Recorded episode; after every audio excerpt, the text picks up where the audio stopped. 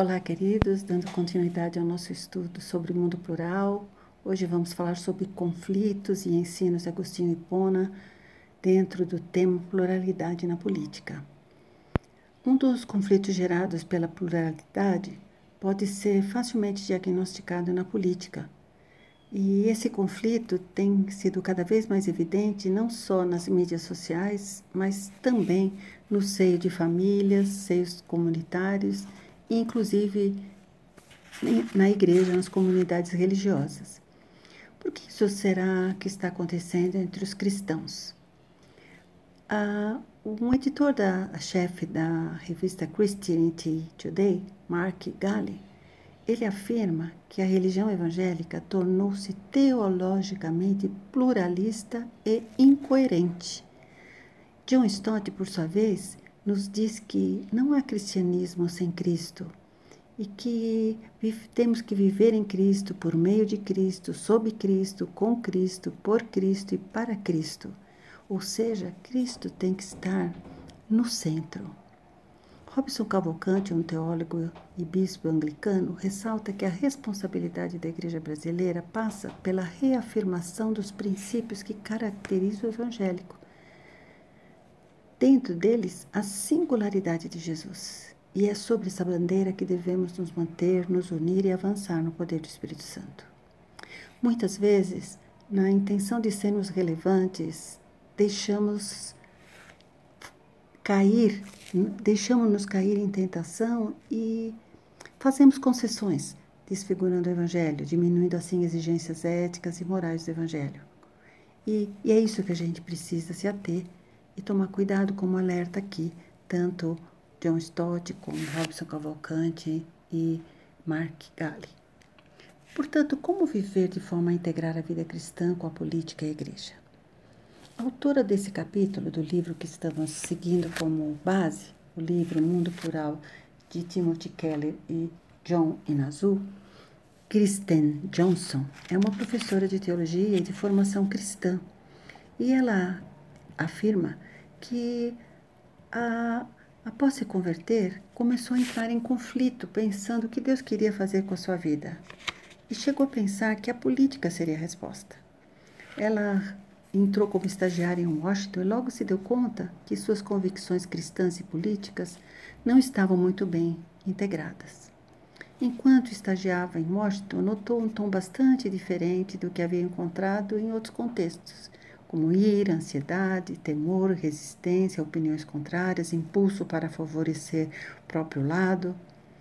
Mas, ciente que a fé impacta o pensamento político, além da sua paixão pelo discipulado, ela sentiu o chamado para ser teóloga.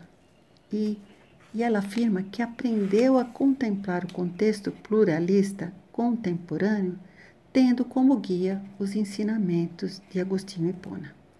Mas o que, que Agostinho ensinou a Cristo que pode ensinar a cada um de nós?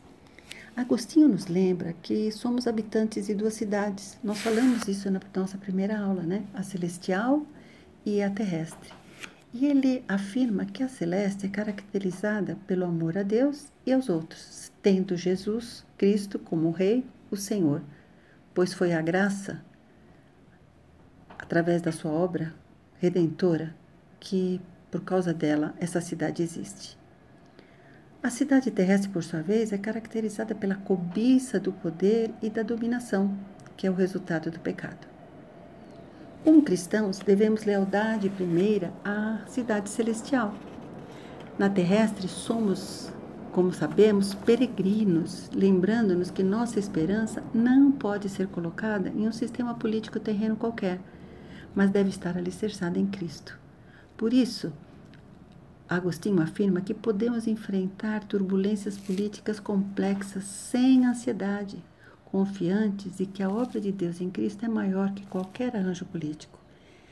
Ele estava convicto que o cristão pode viver fielmente como cidadão do céu em uma gama de arranjos políticos. Afirma que cabe aos cristãos acatar as leis, os costumes, as instituições das sociedades políticas nas quais se encontra, desde que tais leis, costumes e instituições não o impeçam de adorar a Deus. Para ele, não cabe a nós, cristãos garantir o sucesso de uma ordem política qualquer, pois elas vão e vêm. Mas somos também chamados a participar, como cidadãos, da cidade terrena onde moramos. Podemos e devemos contribuir para o bem dessa cidade. Jeremias, capítulo 29, 7, nos alerta: busquem a prosperidade da cidade para a qual eu os deportei e orem ao Senhor em favor dela, porque a prosperidade de vocês depende da prosperidade dela. Agostinho, baseado nesse, baseado nesse conhecimento, nos orienta a contribuir com a sociedade em que fazemos parte, contribuir para todos os cidadãos, não apenas para aqueles que professam a mesma fé que nós. Devemos estar cientes que a cidade terrena nunca, não é e jamais será a cidade celestial até que Cristo volte. E temos que estar cientes das diferenças entre as duas cidades. Sendo assim, nossas expectativas se reduzem, pois sabemos que ela sempre será marcada pela dominação e poder. Temos que discernir também em que aspectos essa ambição de dominação e poder se manifesta também até entre os cristãos. A nossa esperança não pode estar alicerçada no que podemos fazer aqui e agora, mas em Cristo, que é o Senhor de tudo e continua a reinar. Não é fácil viver em tempos políticos conturbados, pois eles causam acusações, ansiedades, divisões, mas temos que lembrar que Cristo reina e nossa esperança deve estar depositada nele. Precisamos ser lembrados da singularidade, superioridade e suficiência de Cristo. A igreja tem sido atacada durante toda a sua existência por ensinos falsos, vãs filosofias que, que não estão fundamentadas em Cristo, mas sim em tradições humanas. E para que a gente possa combatê-las, temos que nos firmar na convicção da centralidade de Cristo. O pastor William Lane afirma que cada vez que nos dividimos por minúcias ou elementos não essenciais da fé, estamos tirando Jesus do seu lugar e colocando qualquer coisa em seu lugar.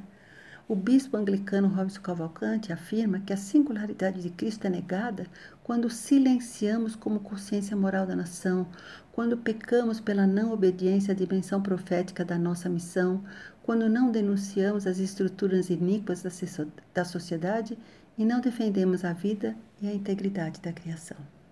No que, que eles se baseiam para dizer isso? Em Colossenses capítulo 2, versículo 6, 10. Portanto, assim como vocês receberam a Cristo Jesus, o Senhor, continuem a viver nele, enraizados e edificados nele, firmados na fé, como foram ensinados, transbordando de gratidão.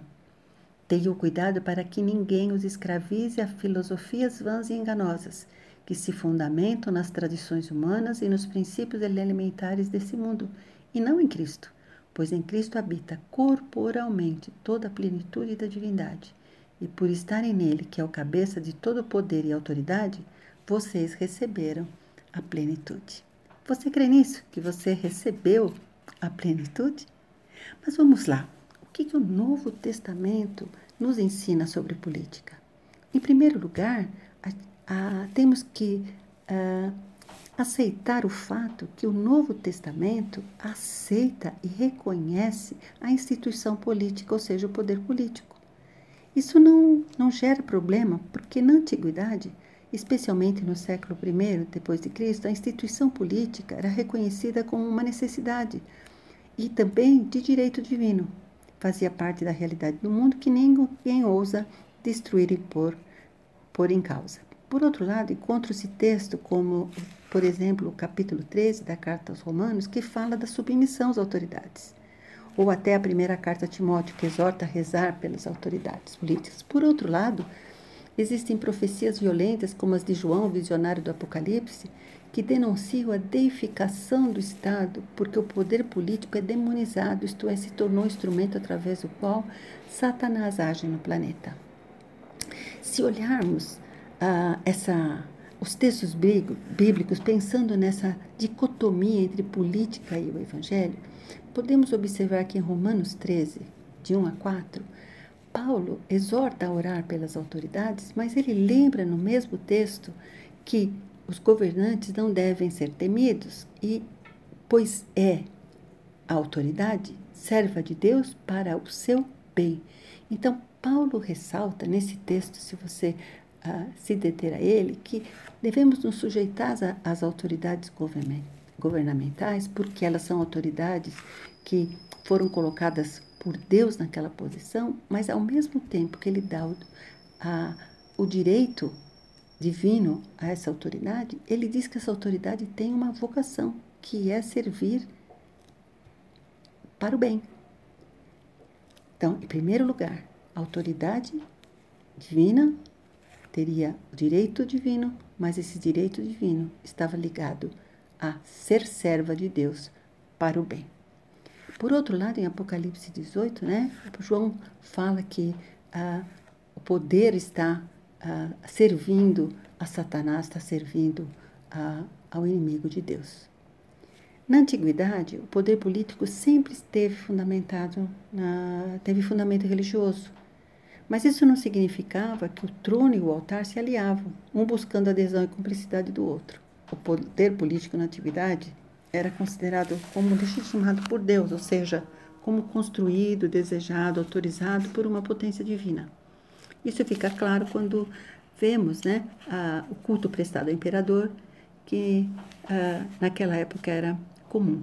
Essa dicotomia né, ah, tem que ser trabalhada em nós porque, embora pareça dicotômico, né, pareça contraditório, o que nós podemos ver no texto de Romanos 13 é que o direito, a autoridade tem o direito divino desde que atue segundo a sua vocação, que é para o bem.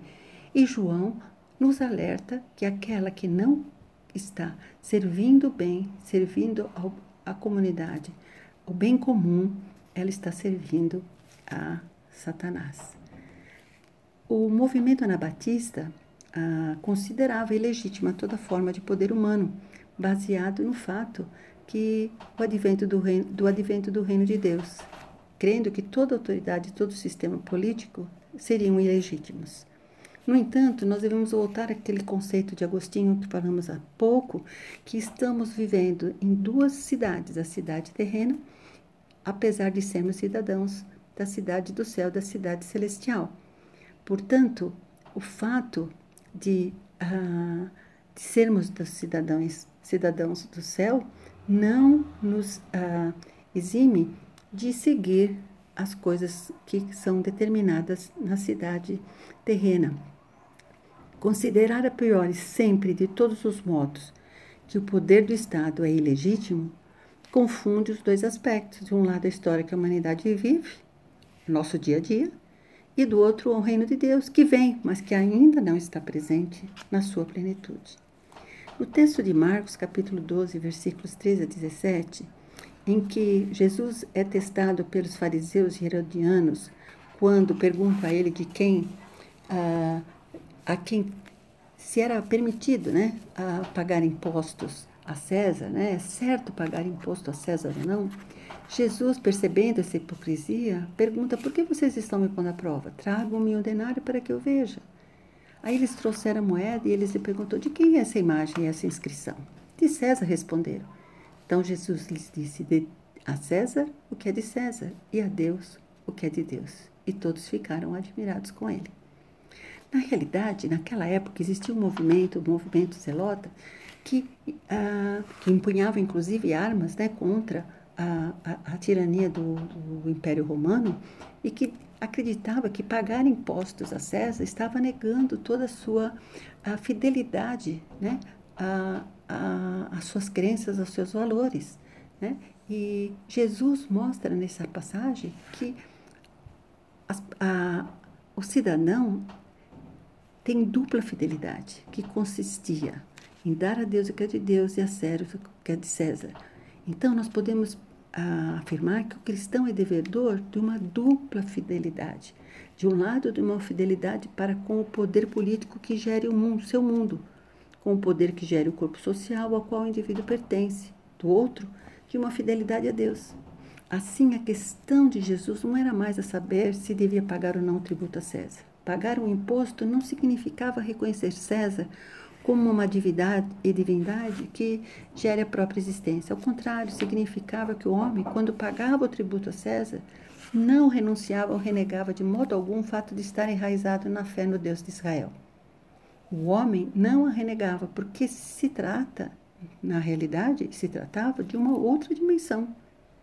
Ele não se torna um traidor ou cúmplice, mas toma consciência de quem gere o seu cotidiano e o que gere de maneira pragmática e não religiosa. Então, nós temos essas duas dimensões, essas duas fidelidades: a fidelidade a aquele que gera a, o nosso dia a dia, gera o nosso cotidiano, e também a Deus, que é aquele que está acima de todas as coisas a quem servimos. Ah, é possível afirmar que a partir do século XX, né, já se passou a considerar o homem na sua totalidade, ou seja, a fé cristã passa a considerar a partir da metade do século XX o cristão na sua totalidade, ou seja, a fé cristã, a cristã não é apenas uma convicção íntima, mas ela também passa pelas dimensões econômicas, social, política, que estão envolvidas na sua vida na, na cidade terrena. Então, de que maneira né, o cristão vai traduzir sua convicção pessoal, como viverá sua própria fé na, na política? Né? Se, uh, se nós olharmos os textos que acabamos de ver e também uh, olharmos o que aconteceu na vida de Onésimo, quando Paulo devolve Onésimo a Filemão, que era o seu senhor, e Paulo uh, diz a, a Filemão que o seu escravo, aquele que era escravo, que havia fugido, provavelmente porque havia cometido algum crime, devia ser recebido agora como irmão, como alguém que professava a mesma fé, né, e pede que ele o recebe como, receba como irmão, Paulo, no entanto, não toma nenhuma decisão política. Ele deixa Filemão decidir de que forma vai tratar Onésimo no sentido de autoridade. Né? A, a tradução política do gesto, na realidade, pertence a Filemão. É ele quem vai decidir e receber e tratar aquele escravo. Portanto, Paulo Uh, deixa essa decisão política totalmente com Filemão, reconhecendo a autoridade de Filemão sobre Onésimo. Ele não toma uma decisão partidária, que seria sugerir a libertação da, dele da, escravi, da escravidão ou, ou se opor drasticamente à escravidão. Então, Paulo respeita aquela autoridade, mas não deixa de, de tomar uma atitude, de agir mandando a carta e sugerindo a, a Filemon que receba de forma humanitária, como se Onésimo uh, não fosse seu escravo, mas sim um irmão na fé. Uh, se pensando em todos esses textos que vimos, né, podemos também dizer que Jesus uh, não, não oferece uma receita que possa ser aplicada para sempre em qualquer época da história ou situação, como fosse uma receita de cozinha, né? Mas os seus propósitos interpelam o modo como o fiel compreende a sua própria identidade. Jesus nunca quis defender um engajamento, desengajamento da esfera política ele não era o inimigo do poder partidário. Só no momento em que esse poder desumaniza uma sociedade, que a adesão ao reino se torna conflituosa e obstaculizada, as pretensões do poder político que, que quer dominar a totalidade da vida humana, né? Então, quando uh, voltando, né? Então, quando existe um, um poder que desumaniza a sociedade, que entra em conflito com o reino de Deus, esse sim uh, não é aceito. Todas as pesquisas que foram realizadas sobre Jesus na história, ao menos há meio século, ressaltam dois aspectos. Por um lado, Jesus anunciava o reino de Deus e isso tinha uma, uma conotação política. Por outro lado, Jesus não, não queria que chamassem-no explicitamente de Messias e Cristo, porque esse título era conferido a alguém que teria um poder, um papel político de chefe, chefe, de chefe. Jesus de Nazaré recusava-se utilizar o título messiânico, que era compreendido à primeira vista como estandarte daqueles que pegavam em armas contra os romanos e que atormentavam as legiões romanas. Jesus não queria ser confundido, ele não queria que a sua missão fosse confundida com o combate político. Romanos 13 né, e, Mate, e Marcos, como vimos, né, mostram para cada um de nós que a nossa submissão à autoridade ela deve existir a partir do momento que essa autoridade mantém a vocação de fazer, de, de promover o bem comum. Se ela se deriva de um mandato divino, ela tem que levar junto com ela a vocação de fazer o bem a, ao próximo, de administrar, de cuidar, né, para que haja uma, um benefício comunitário. Né? Então, tal direito divino está inteiramente ligado a uma vocação. Para Paulo, se renegasse a sua vocação divina, o poder político traía a própria essência e, portanto, a partir daí, não merecia nenhum respeito. Então, quando olhamos para Romanos e depois para o texto de Dai a César o que é de César e a Deus o que é de Deus, que nos lembra que temos uma fidelidade uh, dupla, né? uma dupla fidelidade, o que é exigido de nós como cristãos? É de sermos homens e mulheres em alerta, ou seja, sempre atentos e disponíveis a se dar conta da legitimidade daquilo que o poder político reivindica o cristão alimenta convicções, acredita que o poder está destinado ao bem de todos, mas também é capaz de reconhecer o momento em que o poder transgride o próprio mandato, colocando em perigo o bem comum. O cristão deverá dar a Deus o que é de Deus, isto é, deverá se levantar, não necessariamente com violência, mas com os meios políticos que são próprios a uma democracia, contra uma autoridade política no momento que esta transgride a sua vocação divina de buscar e de realizar o bem de todos. Temos que ser sentinela, estar alerta, capaz de discernir em que momento uma decisão política, às vezes introduzida de maneira inócua e outras vezes até talvez pior, com uma boa intenção, produz uma contradição em que se vê algumas classes sociais se levantarem contra outras. É fundamental que nas comunidades cristãs essa preocupação pelo bem comum, que é uma preocupação eminentemente política, seja pensada, posta e construída de maneira mais explícita. Como você imagina que pode ser essa contribuição em sua vida? É possível fazer isso sozinho? Vamos continuar a falar sobre isso na próxima aula. Esteja conosco na Igreja Presbiteriana Independente de Piranga, aos domingos às nove e meia, para continuarmos a falar sobre esse assunto. Que Deus nos abençoe e até lá.